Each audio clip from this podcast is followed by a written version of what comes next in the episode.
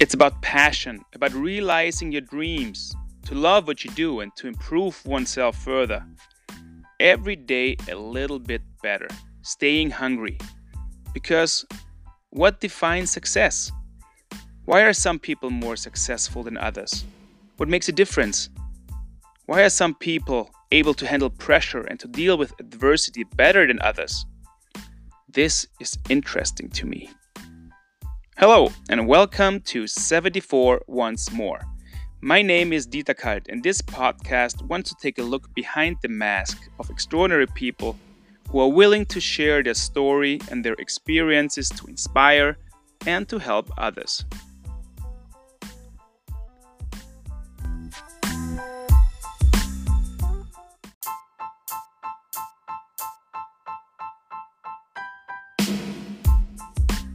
Today's guest is Petri Matikainen, a championship winning ice hockey coach from Finland. Currently, he's working in Austria and is just starting in his second season as the head coach of ETKC, the 31 time championship winning organization, and a team he led to winning the title in the past season. Matikainen can look back at many years of experience in the sport, and he is used to lifting trophies. Starting to play in Finland, Petri moved to Canada to compete in junior hockey for the Oshawa Generals, winning the J. Ross Robertson Cup.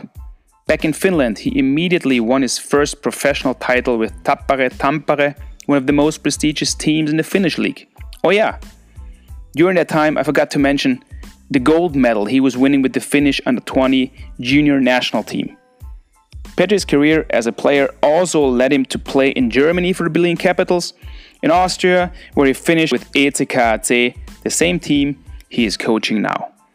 As a coach, Petri Matikainen has gathered almost 16 years of experience up to date, and success keeps following his path.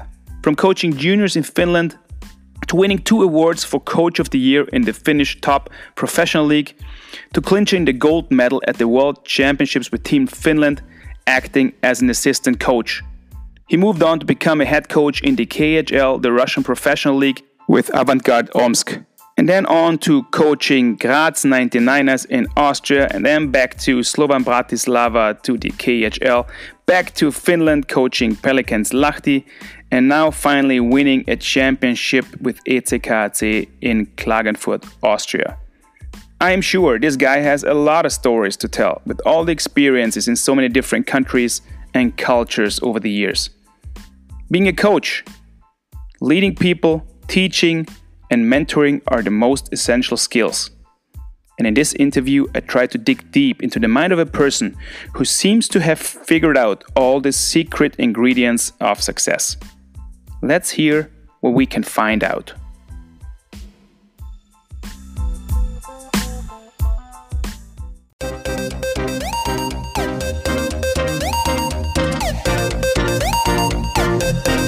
Petri, thanks for uh, letting me into the holy grail of, uh, sure. of, your, of, your, office. You're just you're just back from uh, a summer vacation or some part in preparation for the new season, and today I want to go deep into a championship coach's mind, mm-hmm. um, and not so much talk about the hockey specific part, yeah. but more about or the league or the club. For yeah. example, those are details that yeah. maybe some people interest yeah. but not me because for me it's about the um, passing along experience yeah. and learning i come from the same world i have some yeah. kind of experience uh, um, similar to you not so much in the coaching but you come from a different uh, culture a different mindset and uh, I'm really interested in the more basic principles of coaching, the why, the philosophy, the motivation, mm-hmm. and the person behind the bench. Yeah. Um, so your values, your beliefs, your struggle, this this kind of stuff. But we have a short we have a short um, history um, together mm-hmm. um, as a player. That was in the season um, 98 99. Yeah. We played together. You were here the season before already. Yes. yes. And uh, we lost to the finals. God damn it. Yeah. Um, to Villa. To, to, of course, it had yeah. to be Villa. You yeah. know, of course. But I have you know one of the biggest memories of that time in that season was a goal that you scored in Villach. Mm-hmm. And I was standing in the crease, and I think it was maybe it was Herbie Hohenberger cross-checking me in, Yeah, the maybe. back. Yeah, probably. anyway, there was a big memory. Yeah. So we had this kind of uh, uh, uh, memory together. A really talented team. Yeah. Um, some really outstanding players, but we didn't manage to win. Um, and we kind of we lost connection for some time. But we had some contact over the years. You, Yeah. were- you came back um, as a coach to Austria after a couple of years. And we talked sometimes on the phone when I was in the different positions right. about uh, exchanging information Yeah. and about also about possible future collaborations Mm-hmm. because you know we I, I, I like to keep track on on people that's what you do have to do in the business Yeah. you know who's who fits the That's philosophy who would you like to work together with in the future so there might be something coming up and it actually did a couple years later and a couple of phone calls later and uh, and uh, uh, we talked about the possible job opening when I was still the sport director Yes. here in in Klagenfurt. Um, that was interesting. You knew about the club, you knew about the philosophy, Yeah. so that's why uh, we were interested. And just before you arrived for your job interview, I got fired. So there were special times when, when you arrived, but that was about that. That's everything I want to talk about uh, me and the situation. Just a little history Yeah. where we come from. Yeah. Um, but now um, I'm doing something totally different, and uh, and uh, I'm really interested not about the water under the bridge of the Steinerne Brücke Yeah. here in Yeah. Klagenfurt. That's Yeah. that's the history. Yeah. Um, today we want to talk about you. Okay. So, and what I'm really interested is you had a career as a as a player. Mm-hmm. You played for the Finnish national team as uh, uh, under uh, under up to under 20 Yeah. for Yeah. some for some years. Then you played in Finland. Then you came to uh, you, you played the junior in North America. Yeah, yeah. Um, you played in Finland for uh, some years, and you Yeah. finished a career here in Austria. After that year that we played together, Yes. actually, Yes. and then it was a year break, and that's where where I start to get really interested. Mm-hmm. Why did you stop playing? First of all, Mm-hmm. and uh, how did you become a coach? What was the why behind it? Was it always the plan? And tell me a little bit about the transition. Well, you know, I was maybe 32, 33 at the time when I was here with you. And and sometime, you know, somehow I got fed up with the with the you know, not with the hockey but preparing myself for the games and and it took so much energy out of me somehow I felt that that I you know I I you know, I wasn't thinking that now I'm going to retire, but I, I said to myself after the season and that we, I'm going to go with the flow. And, and we went back to Finland, and I was during the summer, I was building a house or construction constructions in, in my house, and you know, I didn't think hockey at all, and somehow just just it happened just like that you know? I didn't have any passion of, of, of, of, hockey anymore. And and because of that getting ready every day getting your nap getting your things getting not not maybe physically ready but getting mentally ready. And the type of player i was at the time you know it, it took so much out of me at the time that i just i just thought that let's you know let's see what happens. Yeah. and actually I, I wasn't even contacting my agent or anybody. And it just happened. Yeah. then then i applied for the uh, uh, applied for the uh, police academy. I got in. You know it just happened. And and uh, but this is the thing here when you you know you're you're with the hockey for many many years you're professional and then you quit and then then you get some air and breathing. I didn't do anything you know, like physically for a year. I said i don't know i don't have to go for a run. I don't have to do things. I don't have to do weights. I just do what i want. And and and but you know my kids were seven eight nine you know at the time I, I, I drove them to the rinks, and they play hockey, junior hockey. So, so I was watching the drills behind the glass, and and I thought that, holy shit, this could be done much much better. You know, on the ice, like too many people are standing around. They don't get repetition there at all. You know, they're they're just holding on the lines, and and they get here and there little things and Nani, this could be designed much better. Uh, so I kept on watching and watching, and then I said to the coach uh, that could I come on the ice just to help you, you know, and and I'll help you. So we, we could, and I told them that we could maybe design these things a little bit better, that we get the boys get more repetition, and you know they're always moving, and there's a there's a ideology like behind yeah. it, and that's you know then I was stuck again. back with, to the cold drink. With the, yeah, with the cold, you know, the, the back to the cold drink. I, so I started to be an assistant coach for him there, and I, I was there every day. You know, after the police academy, I went to the practices. I ran the practices. I, you know, and actually, I really, I really, really liked it because he, the head coach gave me free hands. I could do things what I want. I could talk to them uh, what I want with the experience with the, you know the little kids, and they they really liked me, and and that's what that's what happened. You know, I I got into this again, and I thought during my playing years, I I said to myself, I'm never gonna be the coach. This is a dog's work. You know, getting people ready and getting people you know, ready for the games and tactically and mentally and physically, and I'm never gonna do that. Then I got out of hockey for a little while, got in again, and here I am as a, you know, I'm, I'm still coaching, and, and that's what that's what happened. I I uh, graduated the police academy as a constable, so I have a degree from that. Then I applied to finish. Uh, uh, hockey academy in in uh, Vierumäki. It's a three and a half year uh, school, like a real real yeah. hockey school, real sports school. I applied for that, and I got in. I moved my family to Vierumäki. It's just a small village around. You know, there's nothing around it, and I went in.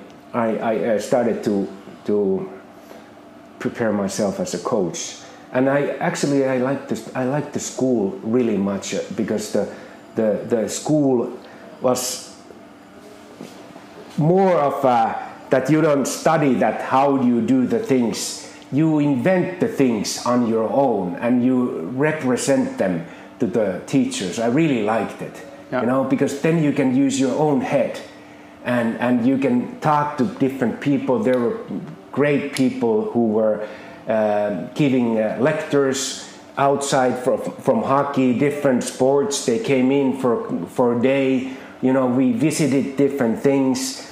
And, and, and there I started to, you know, build my philosophy as a coach. And, and there was free. The, the most important for me is that I could be able to think on my own and do the things on my own. And, you know, that, that's what happened. That, there I was. I, I, applied for that and I got in and, and you know I, I, I had big passion. And I still do but I, I at the time I had I, I thought that I'm gonna be the best coach in the world. I, I, I had vision in my head right away when I started to uh, get into the coaching world that how could it be done you know? I, had, I, had, I have had great coaches during my career, best the best Finnish coaches and and Russian coach, Swedish coach, Czech coach, Austrian coach, North American coaches. So I had quite a bit uh, experience of, of how they do the things and of course some I, I took something from them here and there little things but the main thing was that I built my own ideology and and and start to build that and, and trust that and here I am you know some some things some things that you said that made me laugh uh, because I had the chance to work uh, as an assistant coach with Christer Olsson yeah. after my career was finished. It was yeah. not planned. Yeah. Although I had my coaching degree uh, done a couple of years uh, yeah. before, just in case. Yeah. Um, and uh, Christer said exactly the same thing no chance in hell I'm gonna be coach. That's the worst job in the world. You know, those yeah. idiots I've been working with. Yeah. You know, I never want to be that. And yeah. then and then he, he was injured, and as a player. Yeah. He jumped in as he was asked to support the team. He was the captain of the team, and he kind of got into that and developed his a new passion. Yeah. And uh, and then ended up being a great coach. You know, just the, the personality and and he al- and also said the same thing. You know, he had the chance to do something and not being told what to do Yes. and how to think, but to develop his own philosophy Yes. and the freedom to develop, develop something and to work together as a team again. Yeah. And uh, a little bit like uh, the Scandinavian, um, uh, the Scandinavian uh, style of Yeah. putting teams together and developing something. Yeah. That's what I liked so much when I was in Sweden as a player. Yeah. You were asked, okay, sit together with your line, talk about this stuff. Mm-hmm. You know how you want to play PP, and the coach was just you know like a, a bystander. Yep. And uh, he was just saying, okay, what do you think here and uh, why? Yeah. And if it works, hey, Fine. I be, I be, Yeah. you know, Yeah. just get the thing the done. best- if it doesn't best work, way to do it. If it doesn't work, I'm gonna kick your ass. Yeah. You know, or you're not gonna play. Yeah. You know, the Yeah. worst. You know, somebody else is gonna take your job. Yeah. So sit together, put your heads together, put your mind in, live it, feel it, smell it, breathe it. You know. Yeah. And and I loved it so much. This kind of approach. Yeah. Because the way I grew up was, you know, the Russian, the old, the old Eastern European. Hey, the coach says you jump, you jump. Yeah. Put your brains, let them, oh, you know, work, work, work, work, work. This kind of stuff. Yeah. So that's what it, when when you said your that's how you build your philosophy and. Uh, I want to ask you about philosophy a little bit later, uh, but you mentioned um, great coaches you work with that influenced you on the way. Yeah. Who were those great coaches, and what was special about them? Well, Paul Theriault, when I was in Ontario Hockey League, I think he's he's dead now, or, or at least he ha, he's, he's sick. But he he, uh, he you know I still remember him. I was a young kid, but how he approached the team, how he talked to the team, how he had uh, you know charisma, you know how he how he felt uh, strong in front of the team, how he gave us uh, confidence that and and put the fear away, you know, th- those kind of things. Not really, not so much tactically, but that that's what I learned from him. How to qu- not never quit, and you know, Canadian kind of a things. Uh, and and then then of course then I had great Finnish coaches, Hannu Aravirta, Hannu Jortikka, you know, big I don't have to say asshole, but you know, like a demanding kind of a guy. Then Haru, Hannu Aravirta, kind of a uh, gentle kind of a way to coach. So, uh, so, and then then another other Finnish great coaches too. Uh, uh, Rauno Korpi, very emotional. You might know, you know Yes, him. yes. You know, uh, uh, physical. Rauno's approach was when you are in shape, you're gonna be good. So, so many, many great Finnish coaches, and then you mentioned a Russian way to do it. I had Anatoly Bogdanov. Oh man, I hated it because it was you jump, you jump, you do things. It was all controlled, control, control, control. Uh, never trust the team. You know, it's still the same way in Russia. Never trust the team. Never trust the player. I, uh, but I, I that that was good experience for me too. You know, I hated it. I ha- I ha- have to say I hated it at the time. And that was when I had a Russian, in my Russian experiences through my dad, who was in the business Yeah. As a player, as a coach, and then as a manager and, and the president of the federation. I had the chance when I was young to look over the fence and to go to training camps where somebody else couldn't go. Yeah. And I took my friends with me, Yeah. like my line mates in Yeah. junior and all this Yeah. kind of stuff. So we, we were in Moscow. Yeah. I'm training with my big heroes. We were working with Krylia Sovietov. Yeah. I think that team is not even existent. And Yeah. the guy who was running it was Igor Dmitriev. Yeah. And he was the assistant coach for many years in the Russian national team Yeah. with uh, Viktor Tikhonov, one of the biggest name ever. Yeah. Really, really strict guy. Like those of the golden age of the Russian, the, the, the uh, Russian national teams when they were winning everything. And this guy, he was the nicest person in the world, and that's how he ran his he ran his uh, club. Yeah. And that was so different. They had to work their ass off, Yeah, yes. yeah. But he was such a nice person. They loved him for being a nice, and they did everything for him. Yeah. And and I'm like, okay, that's totally different than what I thought. That's what, really what I liked. But I had the chance to see how they worked, and they were working really, really hard. There was too much. It was too much for me as a kid. I wasn't used to it. yeah, yeah, So sure. that was so all. You took all those experiences. Yeah. And that, that, that leads into the next question. Um, yeah, but you know, I still I want to continue. Yeah. I had also uh, Austrian guy, you know, Buck. Yeah. Yeah, here and then I had a Czech guy. I really liked the Czech. You know, there was a good flow in the practices, and I how he ran the practices. We got better. Our movement got better. A lot of puck possession, and you know, the and and German coach I had when I was in Berlin. So so he was strict and kind of risiko, kind of risiko, uh, you know, uh, kind of a so. Was it Hans Zach you had? No, it was uh, Ustorf. Okay. The father. The father, yeah. At, at the time. But anyway, you know, uh, quite many different, you know, coaches Influences. from yeah influences from different things and and and. Uh, I thought to myself when I was in the, in the school that hey, I'm gonna build my own. I know how to. I wanna mostly focus on on leading the team, and and of course the tactics is important, but but leading the team, getting out of the people the most, getting good atmosphere in the team, getting everybody trusted, and getting everybody into the system, and and and, and you know but now you can ask. No, that, that's that's that's really interesting uh, what you say, because not everybody has this kind of approach that he's taking the best experience of everything and blends it and and okay, what do I believe in? What Yeah. have I experienced? What did I like? What Yeah. I didn't? What did I hate? yeah And uh, put your own philosophy together. So, but what's you know because some people think it's my way or the highway Yeah. and they never change and it worked for some time for many people Yeah. um, but not anymore i No, think no, no, no. um, no. so what is your philosophy to be specific well, I can.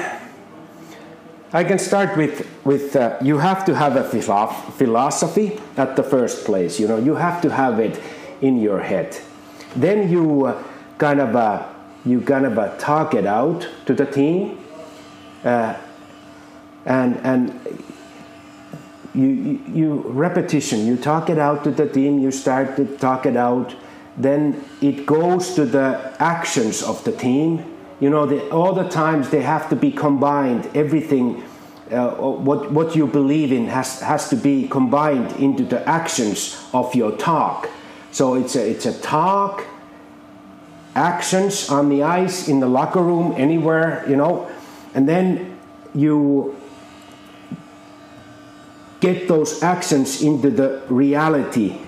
You see the team uh, starting to, you know, uh, talk the same way, uh, in a way, think the same way. On the bench, they maybe said, "Hey, remember this? What you have said to them." They start to communicate the same way, you know, like what what the philosophy is, and and then it it goes to the uh, habits, you know, habits of, of, of the philosophy, of winning philosophy. So, talk, action, habits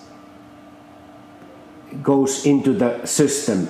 You know, the, the what all the it's it's hard to explain to you. So it's this and that and this, but but when you have a philosophy, then you talk it out. You demand those things into the action then the team learns it and, and they become habits what you what you teach them. They they get in in the blood vessels and they start to talk it out the same way demanding one another the same way. Uh, and then it goes to the uh, winning habits that's actually that's my philosophy. It's on the wall there. Uh, we can go and check it out. But you know it, it's all about that. And and then when you have that path on the side of the path there's all those things that you have to have your role in it. What's your role your specific role? Uh, key team chemistry very important to me. Uh, everybody's equal. We talk it out the things I'm really a straight up kind of a coach. I say the good things, I say the bad things, but I mostly want to say the good things, but I also say very uh, direct. the the improved or or or the things that you could do better. And and I want to get the mixture of the team that they think the same way and and at the at the end we have the uh, winning values. It's all about values to me.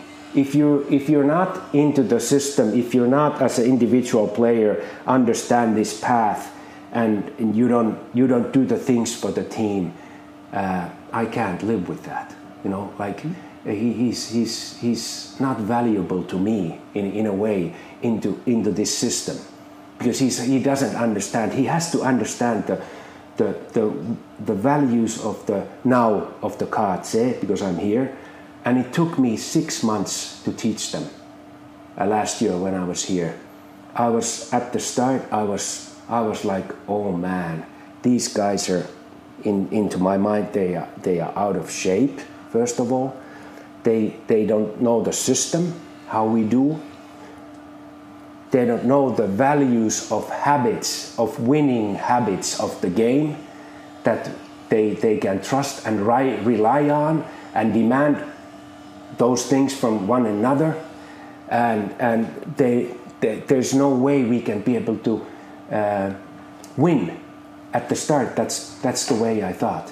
And it's gonna, it, it took me six months to pound them in. You know, I pound the things in every day. I pound the same kind of a, uh, all the time the, the picture of, of, of the ideology was behind me when I talk to the team every day. It's not once in a while, it's all the time. Your poster, how you act, what you say, you gotta be, uh, it's, a, it's a tough job because you gotta be there like a focusing every day because you don't want to lie to the team or do one thing this day and another thing next day. You have to have the ideology in your backbone so strongly that you get up on the morning at 3 a.m. you know what to say because it has to be in the philosophy has to be in you it can't be written out and now we're going to do this or put the, some poster on the on the wall for the boys and you do it for one day no you do it every day you live it you you live it as a coach you live it 24 7 i don't know if you got it you know but but the, that's the way i that's you know I totally, I know, I totally, I totally get it. I, Yeah. I totally get it, and I, I, I agree hundred percent. Where I have to challenge you is, Yeah. um, some things, you know, when I was thinking about my career, and there's there's big words, Yeah. trust. Yeah. We have to trust each Yeah. other. We have Yeah. to rely on each other. All this kind of stuff. Yeah. And it made me. Sometimes it made me laugh. You know, the older I got, because that's not something that somebody, just like you said, can write on the board. Yeah. It's something that has to be built. So when somebody new comes in, yeah um, in order to get everybody on board, that's the special skill. that's the special skill But what happens if some guys don't give a shit or don't like it or because the role might change, they don't Yeah. accept it? How Yeah. do you make them and what happens? What's the biggest downfall? You know, what's, where, where do you run into problems as a coach? Well, it's it's a good question. You know, now now like this season, we, we only have few guys who come in. There's Haudum or or, or and, and Ganahl. The teaching starts right away when we start. You know, if, a new guy comes in, I teach him. Uh, I, I teach the, the values to him in, in few weeks. I kept on, I, I keep on going, I keep on talking, and keep on demanding, keep on uh, on the ice. I keep, I whistle the, stop it. I give him special things that, hey, on, on the video, uh, talk it out, the mental aspect, the value of the team. Uh, and eventually, if he doesn't get it or if he doesn't like it, he cannot play.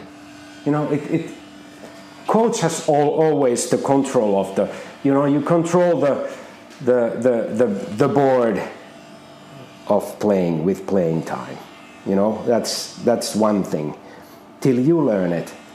And, and you know, till you learn it, until you motivate yourself into the system, into the values of, of the now Kaatse, or values of Pelicans where I was before, or you know, and sometimes it takes longer, sometimes it takes shorter. Depends of the of the of the guy.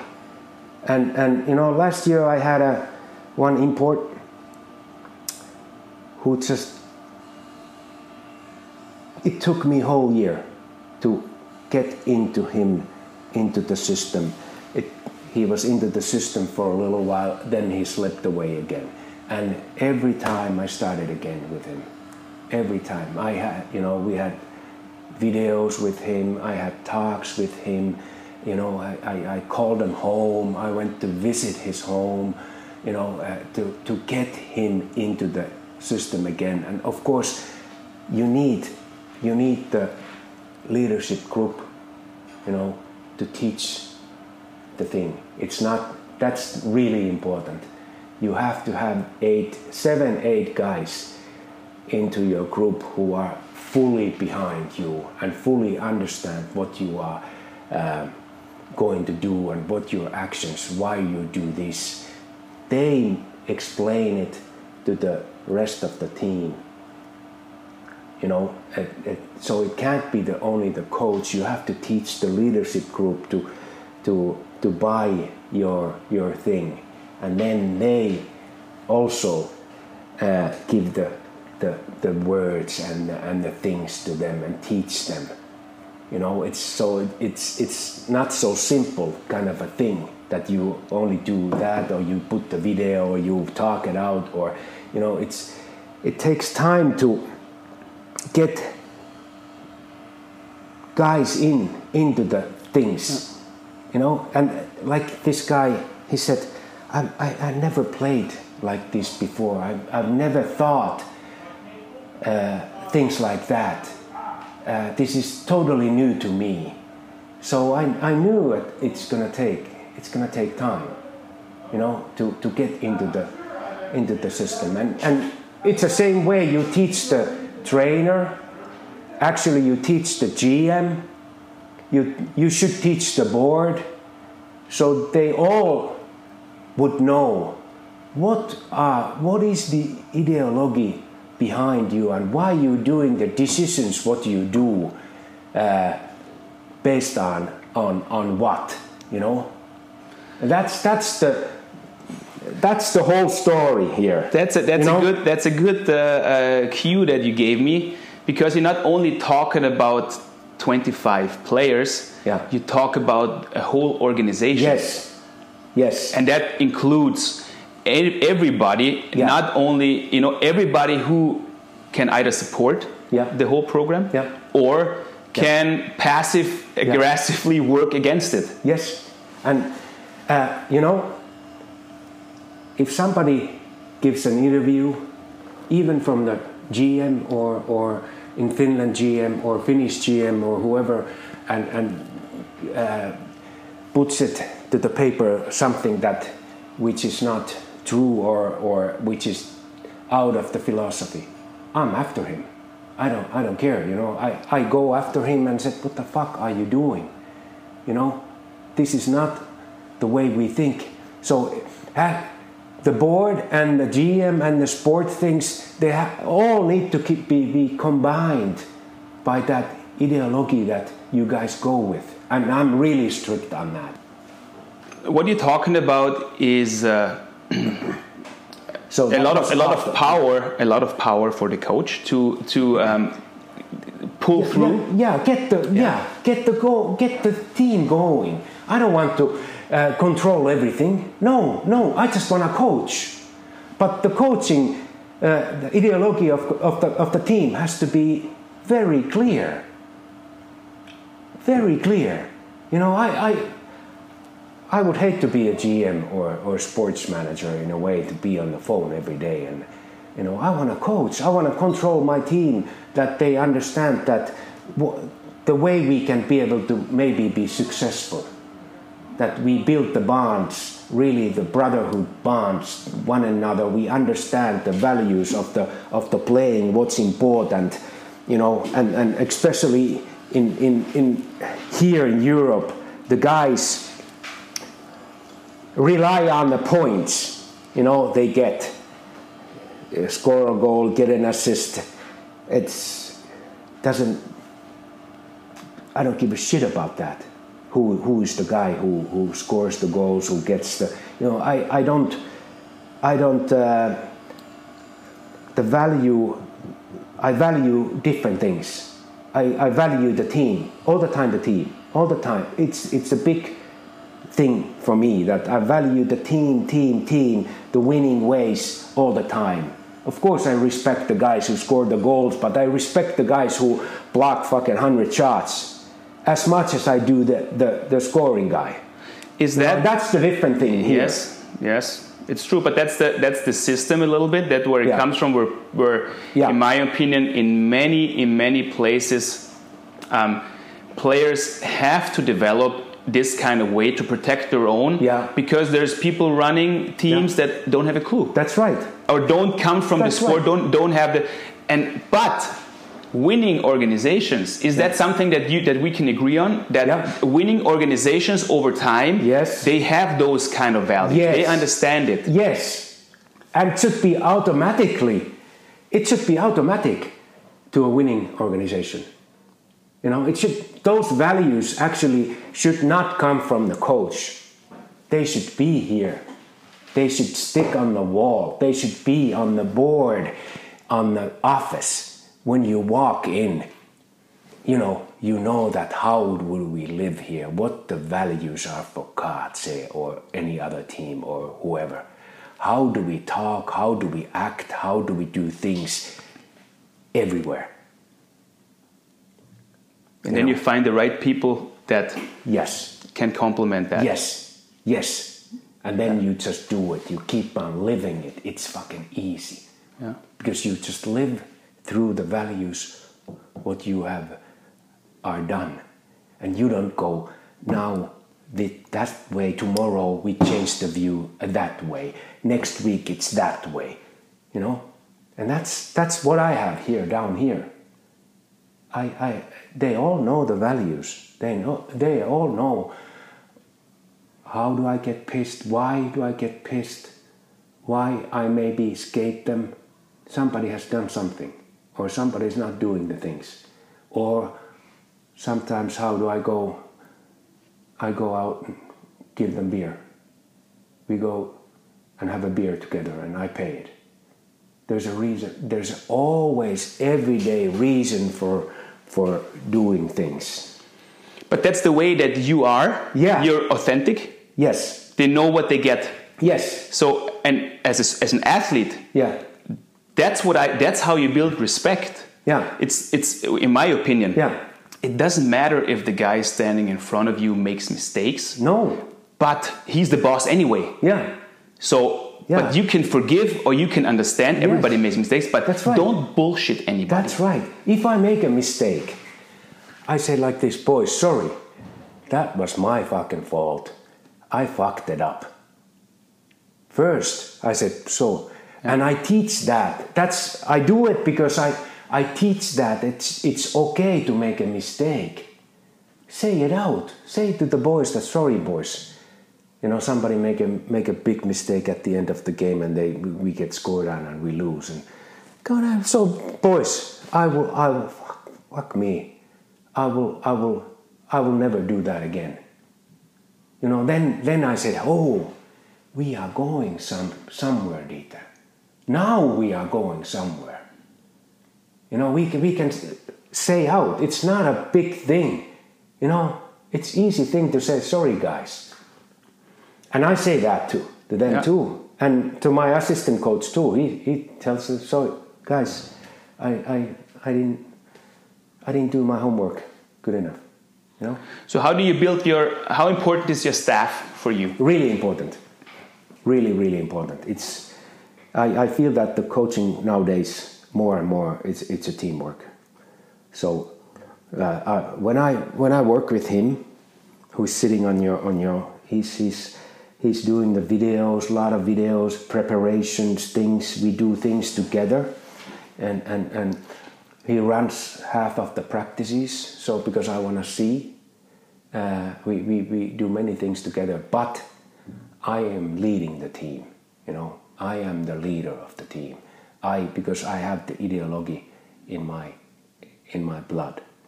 I I I want to take the team to the direction that I want. And then I really respect my assistant coach.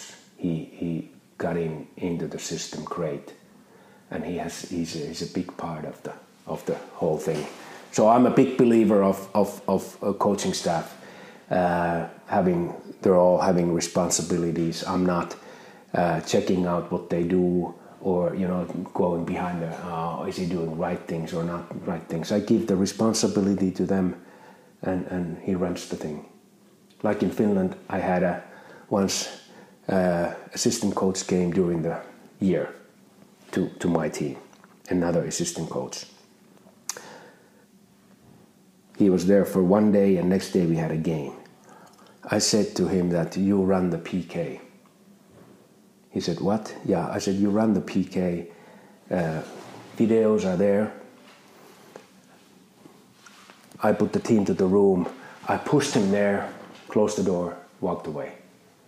So I kind of uh, put him to the fire. I said, You go on, you deal with the team. You don't know something, ask the boys. Start commuting, communicating with the, with the boys uh, right away. That's and, the way I am. And the result of that is that everybody has ownership. That's right. Now you got no the excuses. Point. Now you got the point. I want them into my system. I, I want them to know that I trust them. I want them to uh, buy the ideology and they have a spot and they are important. And many times I thank my assistant coaches for doing their job in front of the team. Thank you guys. That was great. The PK was great today. Thank you. Good work. Yeah. Almost every week. You know, I keep on telling them here privately, you're so fucking good. It's, it's, I'm, I'm really happy with your work. Or sometimes I said, wake the hell up now. You too negative to the team. It's the same way. They maybe get pissed off, but they, you know, then maybe I call them home again at night. I understand that. Some guys told me that assistant coach is too negative because you as a head coach are so strong so he has to understand that you you have to kind of uh, live the, how I communicate with the team, how I am with the team. Assistant coach can't be the same way that after I pound my fist in a way, he comes in and pounds the fist even more. Yeah. He has to approach the team different way. Yeah. You know, that's the big thing that I have to teach the, my staff that they can read me. If they read me right, I tell them, great. I was pissed today that you were not. You were straight on the point, calm voice, because I was pissed already. You don't have to be pissed double, you know? Mm-hmm. Those kind of things, it's hard to explain to you like what I do or what I am just yeah. like that, you know. No, but, no, I totally, I totally, yeah. I totally understand. I think the audience uh, understands that too, yeah. like, um, because that's the reason why I want to talk to you is um, to see where we think alike. How do you work? How do you approach? And that's it. Learning, constant learning. Yeah. You learn from everybody. Yeah. Not only you're not only listening to the guys above you or more important no. to you. No. You listen to everybody. Yes. You listen because there's valuable feedback even in bullshit. Yes. Sometimes. Yes. You know, you learn something. Yes. And I think that's a that's a great that's a great approach. But you know, you're also just a guy. Yeah. You're a person. Yeah. You have to be the a coach has to be the strong guy for the team. Leadership mm-hmm. is a big thing. Yeah. Um, it depends on the group you have, how how much of your strong leadership they need, and how That's much is right. their inside. That's right. But you as a private person, you know, Yeah. you can't go hundred. There's only so much energy in the tank Yes. yourself. Yes. Wh- where do you get your feedback? Where do you get? Where can you release your pressure? Where can you wind down? Because I, I imagine it can get quite lonely sometimes. It is, and that's the big problem, especially here in Europe. And that's why my assistant coach, you know, I want that we share things that that we can be vulnerable to one another. You know, we I, I try to tell them too that you don't have to be perfect. We're not perfect. We can we can you know we can talk it out things that we're scared and we are normal guys. We are. I'm not. I'm. I'm. In you know we're not like Jesus Christ's in a way that we're just the regular guys. I, I tell the team too. I'm many times I'm a regular guy. I'm just like you guys. I just try try to get us going and try to get us working towards the same goal. It's it's tough, you know, get the energy every day, but you know, I I try to focus myself that you know, I I throw myself front of the team with really open approach, uh, vulnerability. You know, with I, I throw myself like a, as a, as a human being front of the team because it's easier that, that way that you don't have to act to be somebody. You know, it, you, you guys see through that. If I don't act, it's easier for me.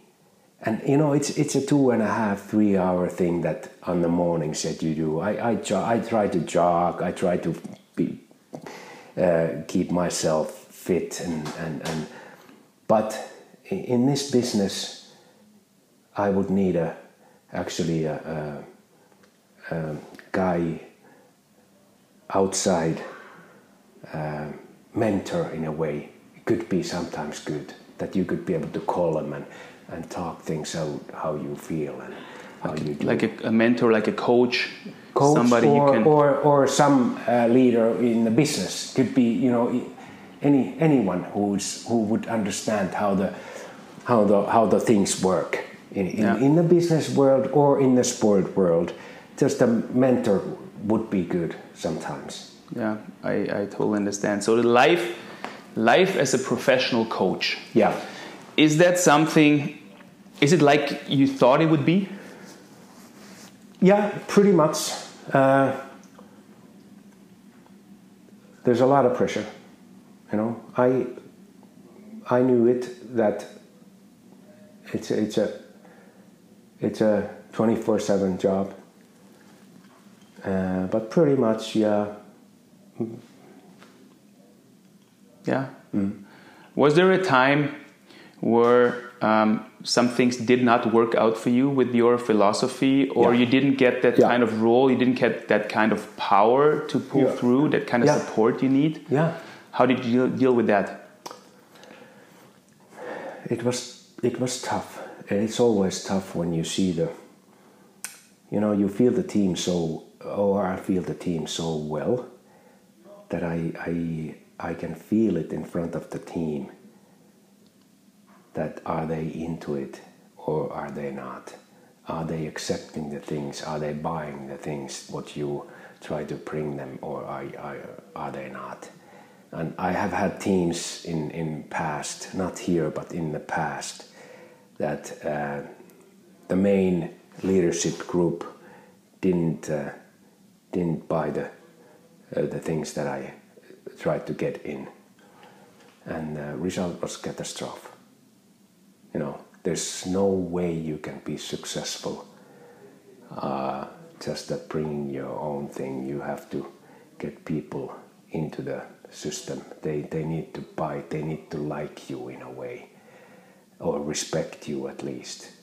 Otherwise, when we go to the really fireplace is like a fire fire situation i found out that we didn't have anything you know we had a great team but there were issues in the team that i didn't realize during the season when we went to the playoffs we got punched out for nothing did you have the support in the teams that you worked with uh, from the outside, from the board, from the people making the decisions um, yeah. over your head? Always, yeah, always had. Not always, not yeah. always, but every time when I have been successful or the team has been successful, there's a good combination of, of people and support.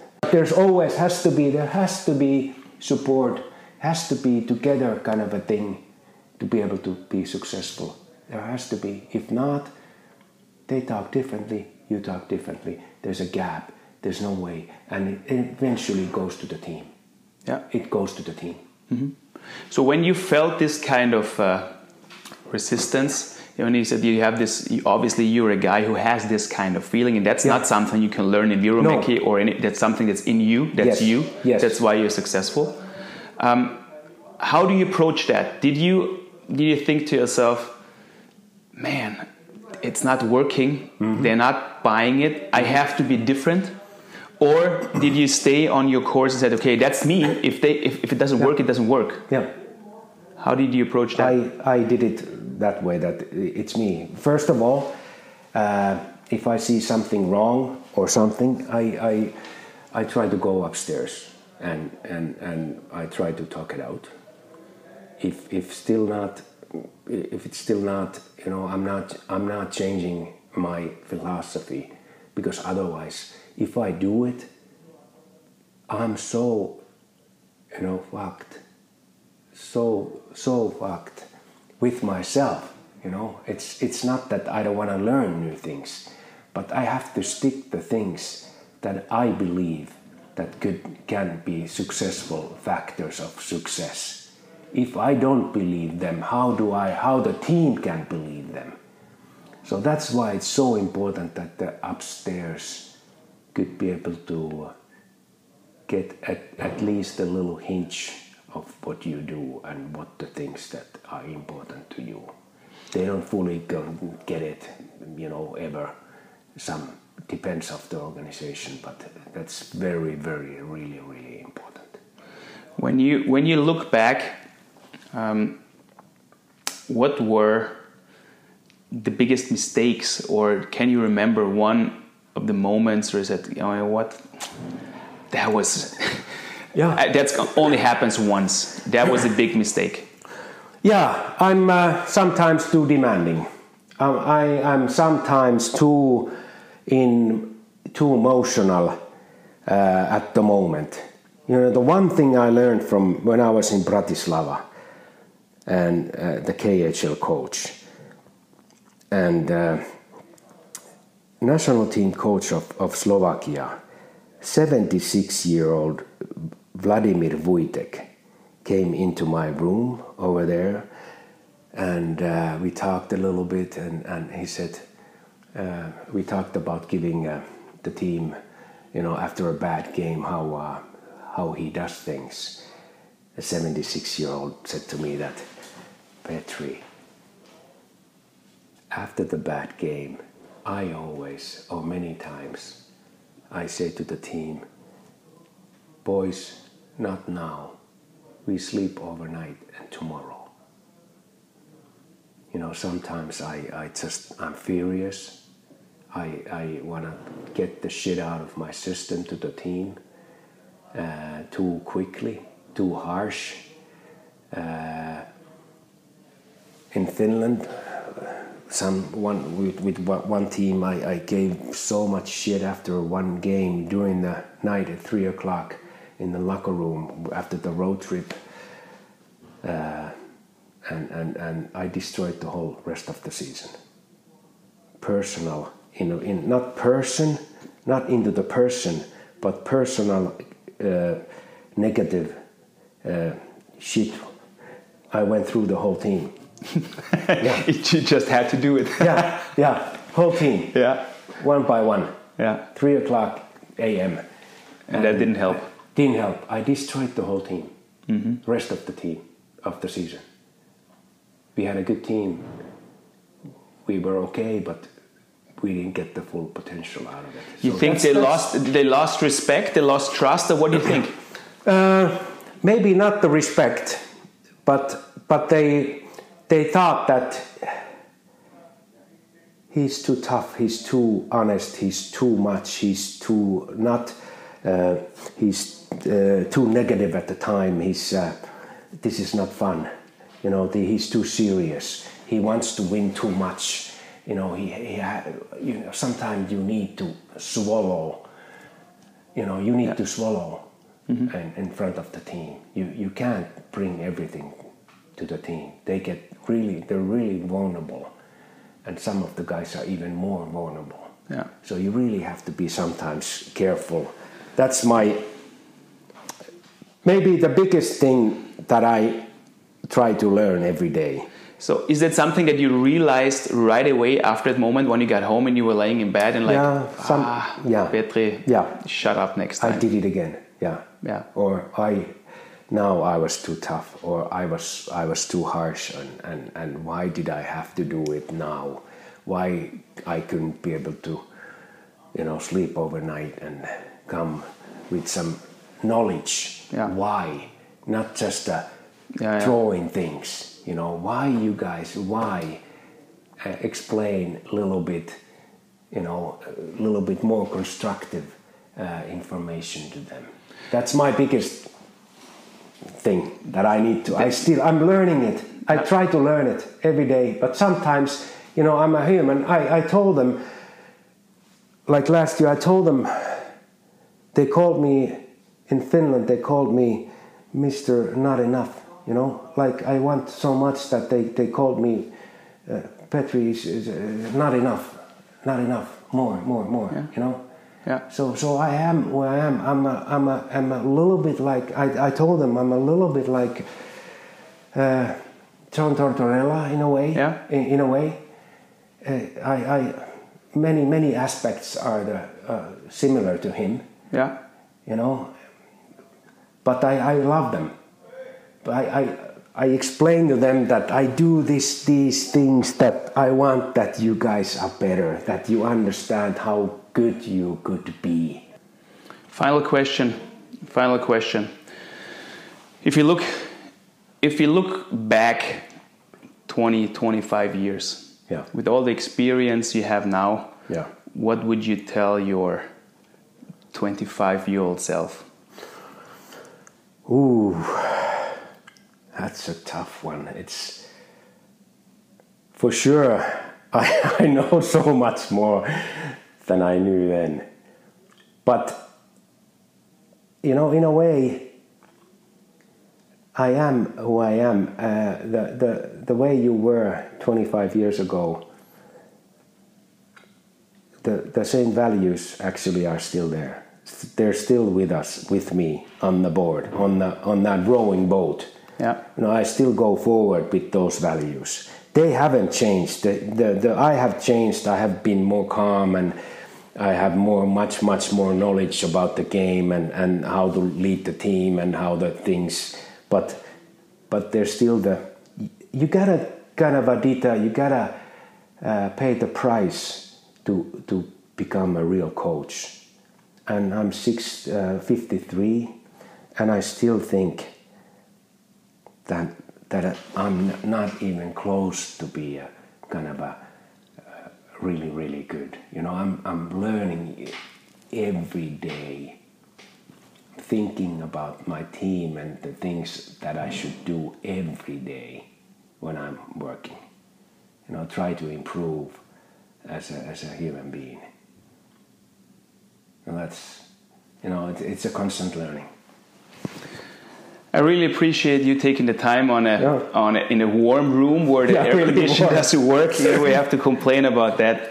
Petri, uh, thank you very much Yeah. uh, for your time. Thank you. I wish you all the best for the season. Thank you.